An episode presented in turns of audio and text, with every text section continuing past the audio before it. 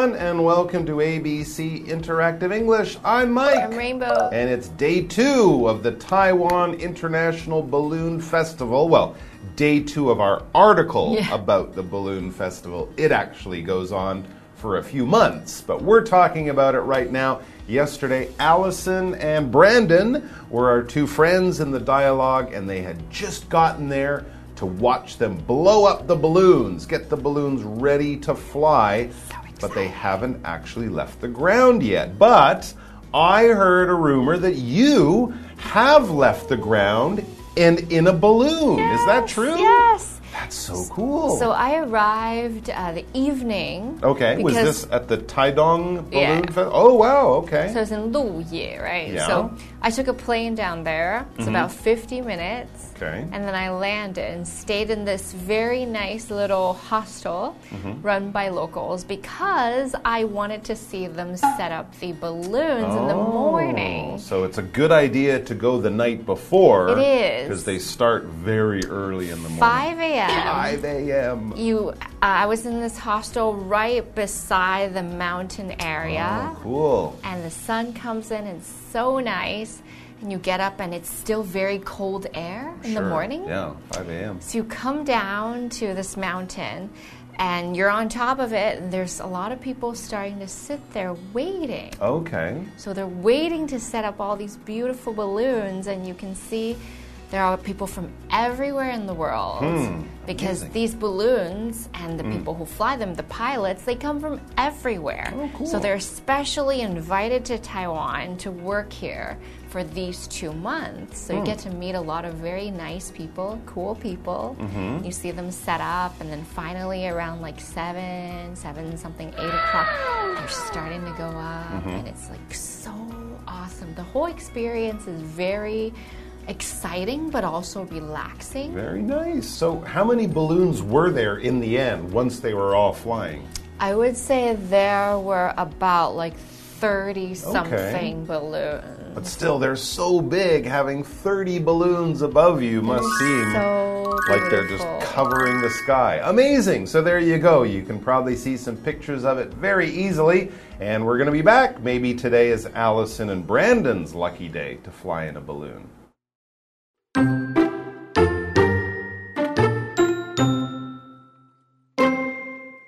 Allison and Brandon are in a hot air balloon.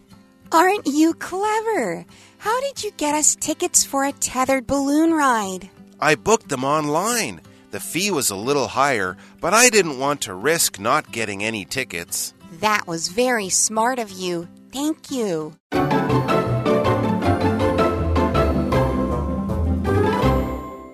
All right, Taiwan International Balloon Festival Part 2. Our dialogue picks up with the same characters from yesterday, and yay, they are flying. Allison and Brandon are in, In. a hot air balloon. Ooh, there you go. They are in the balloon. We would probably say they are on an airplane, but it, because it's a balloon very and there's a basket, you are in the basket. Yeah. So that would be correct. If you said Allison and Brandon are on a balloon, It's like on top of I would be worried because Yeah. that means they're doing like a circus trick. They're standing on top Yeah. of the round. No, no, no. You want to be in the balloon, not on the balloon. All right, let's get into it with Allison. Allison says, Aren't you clever? How did you get us tickets for a tethered balloon ride? Oh. Okay, so if it's a tethered balloon ride, we're saying that the balloon is attached to the ground and you're not flying free. Now, this is going to be a lot cheaper than if you're just flying free because that would be a mm. long trip. Usually these tethered balloon trips are like 15, 20 minutes and you can just go up and down and it's just an experience. But then that other one, it's really like a whole afternoon or a big event. So Allison think that thinks that Brandon is very clever. Mm-hmm. yeah, aren't you clever? She said. That's kind of like, aren't you smart? Or smart? what a special thing you did. If Yeah. someone is clever, it's kind of like saying they're intelligent, they're smart. They have a good brain. It works well. It works quickly. They make good decisions without too much trouble. So if you're clever, good for you. That means your brain is working as well as it can. All right, so aren't you clever? Means you did a good job and maybe it was a little bit tricky, a little bit difficult, but you did it. Aren't you clever? Well done, you. And Brandon, he's he is clever, but apparently it wasn't that hard. He just had to be prepared. He says, I booked them online, maybe even a, a few Yeah. weeks or a few months ago. Yeah. So he just took action at the right time and it wasn't too hard. I booked them online, so using the internet. The fee was a little higher, but I didn't want to risk not getting any tickets. Ah, so if you make a reservation, if you sort of pick one before the balloon festival, you might pay a little bit more, but you will for sure get in a balloon. I guess if you wait to go down there, you might save a bit of money, but you might be standing in line for a long time. That's but true. there would be a lower fee. Okay, so the fee is the amount of money that you have to pay for an activity or an experience. Now, this isn't when you go shopping, it's not a fee. A fee is when you go to pay for something like a hot air balloon ride or a fee when you go on the highway. These are other expenses that are not for getting a product. This is for an experience or for a trip or something like that. The total amount, of money it costs is the fee. So we know that if you book online, it guarantees that you'll have a spot, but it might just be a bit more expensive. But I would probably go for that option too. Mm hmm yeah, absolutely, because you don't want to risk missing out on a balloon ride. To risk something, here we're using it as a verb. Yeah. It basically means you're taking a chance. You're doing something that could Be work, dangerous. but it could also not work. you could succeed or you could fail. Yeah. If you like to gamble, if you like to bet on sports games, you are risking your money. You could win money or you could lose money. People like to do that maybe for entertainment. If you're wanting to take a really special holiday and you don't have a lot of time, maybe plan early because if you wait, you risk missing out on your holiday. You risk not finding tickets or not being able to get a hotel. You have this situation that could be bad where you could face a lack of success, where things don't work. And of course, you should never ride a motorcycle without a helmet on. If you do, you are risking your life your safety if you have an accident and fall off. So, risking is putting things in a situation where they could go wrong. But it didn't. This time it worked out very well. And so, Allison says that was very smart of you. Thank you. he is very clever. We always want to plan ahead of time, so Brandon did a great job. There you go. You won't be disappointed if you do that. That's a good point. All right, guys, let's take a break and then we'll be back.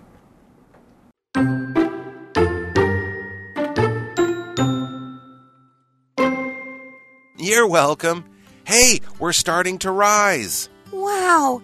From this point of view, the balloons look like sky lanterns. You're right, and the people below us are getting smaller. I wish that we could stay up here forever. Me too. But the ride only lasts five minutes.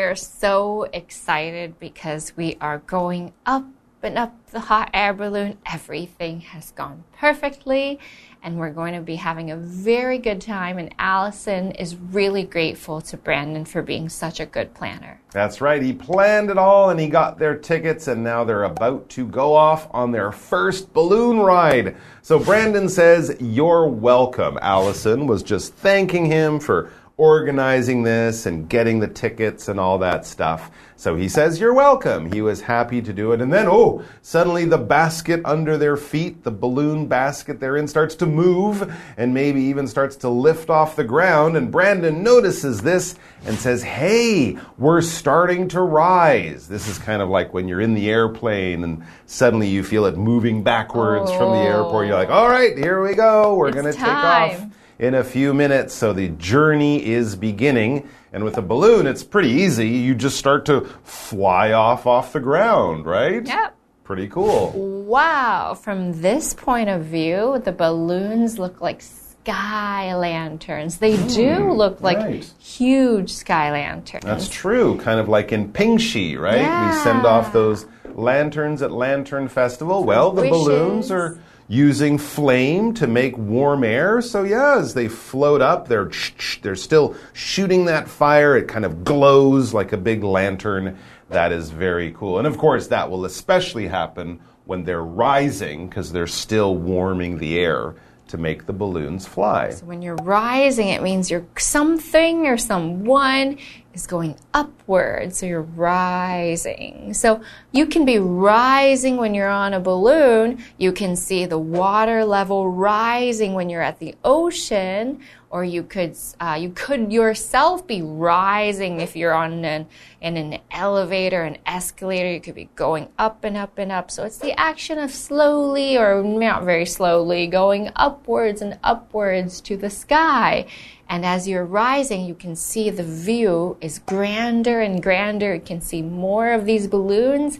And from afar, they look like lanterns. Mm, absolutely, they do. Lanterns are something that makes light. If you guys know what a candle is, well, a candle was it would be what you would put inside a lantern. A lantern would probably be made of glass and metal or something like that. It's kind of like a little box or a little house for your candle or for some oil that you're also burning to make flame, to make light. The lantern's useful because even if the wind blows, which would normally blow out your candle, if it's inside that protective glass box, the lantern, that will allow you to have the light even on a windy day. Now, of course, we also use this to talk about those sorts of balloons that we have. They're not really lanterns, but they look like lanterns as they're flying through the sky, a kind of box or a shape with a light inside, and it makes it glow. It makes a very beautiful light.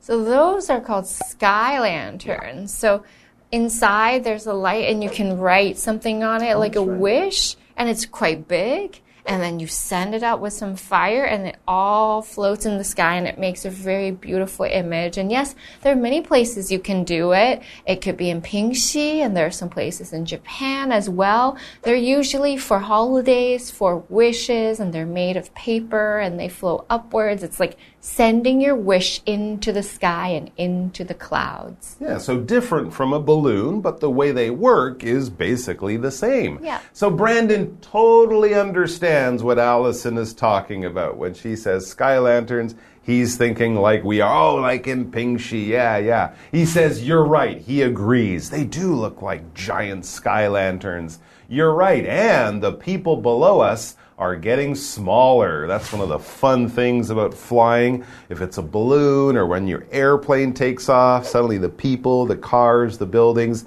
everything gets down to tiny little toy size. And it is a very special way of seeing the world.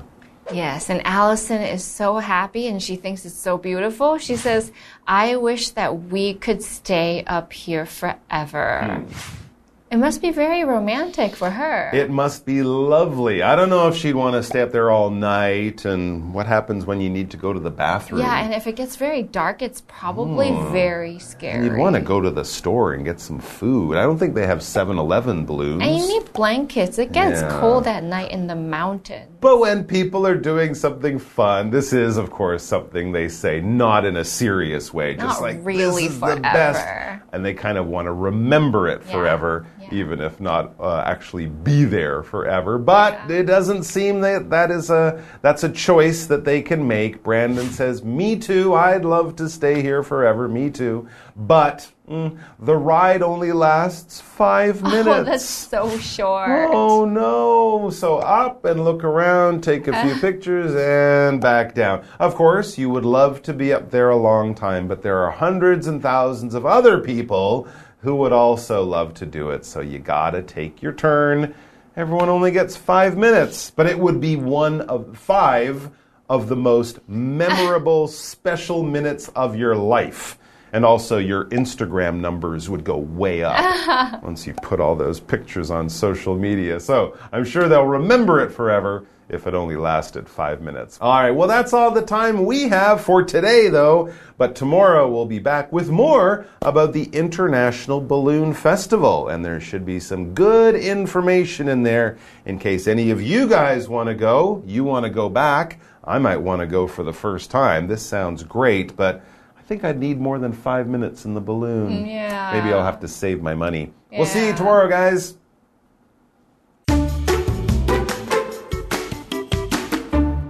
Allison and Brandon are in a hot air balloon. Aren't you clever?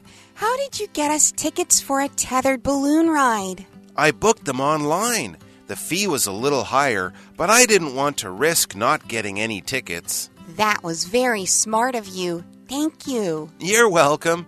Hey, we're starting to rise. Wow. From this point of view, the balloons look like sky lanterns. You're right, and the people below us are getting smaller. I wish that we could stay up here forever. Me too. But the ride only lasts five minutes.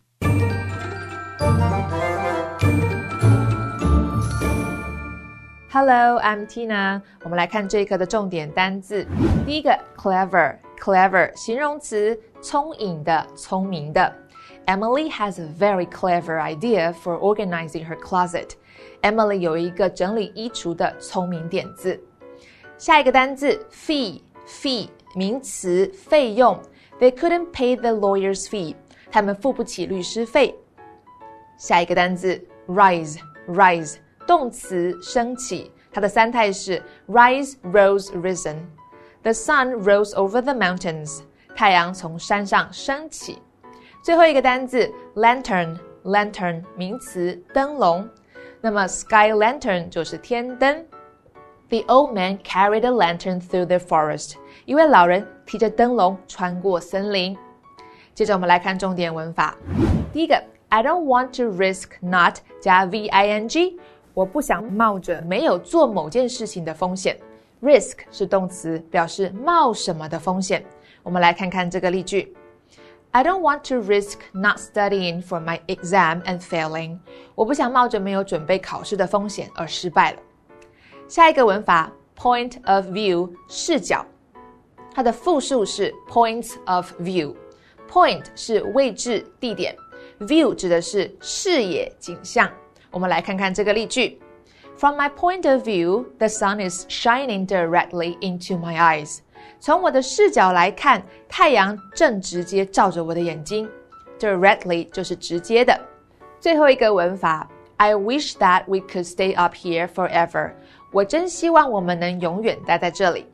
Wish 表示希望，它的后面接着 that，再接过去式的子句，表示现在很难实现的愿望。其中的 that 可以省略，forever 则是一个副词，表示永远。我们来看看这个例句。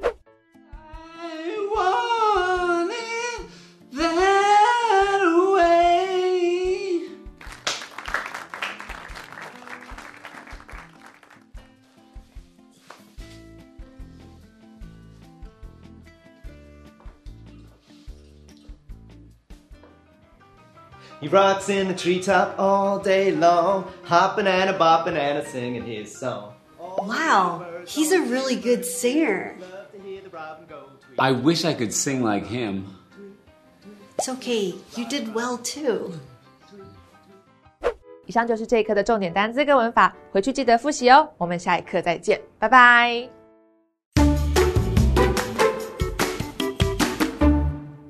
Today we are in Jiayi at an arboretum. So, what is an arboretum? It's basically a place where you grow trees for education, science, or maybe just because trees are so beautiful. And it comes from the Latin word, which just means a place where there are trees. So, let's take a look at the Jiayi Arboretum and learn more. Jiayi Arboretum is right next to Jiayi Park.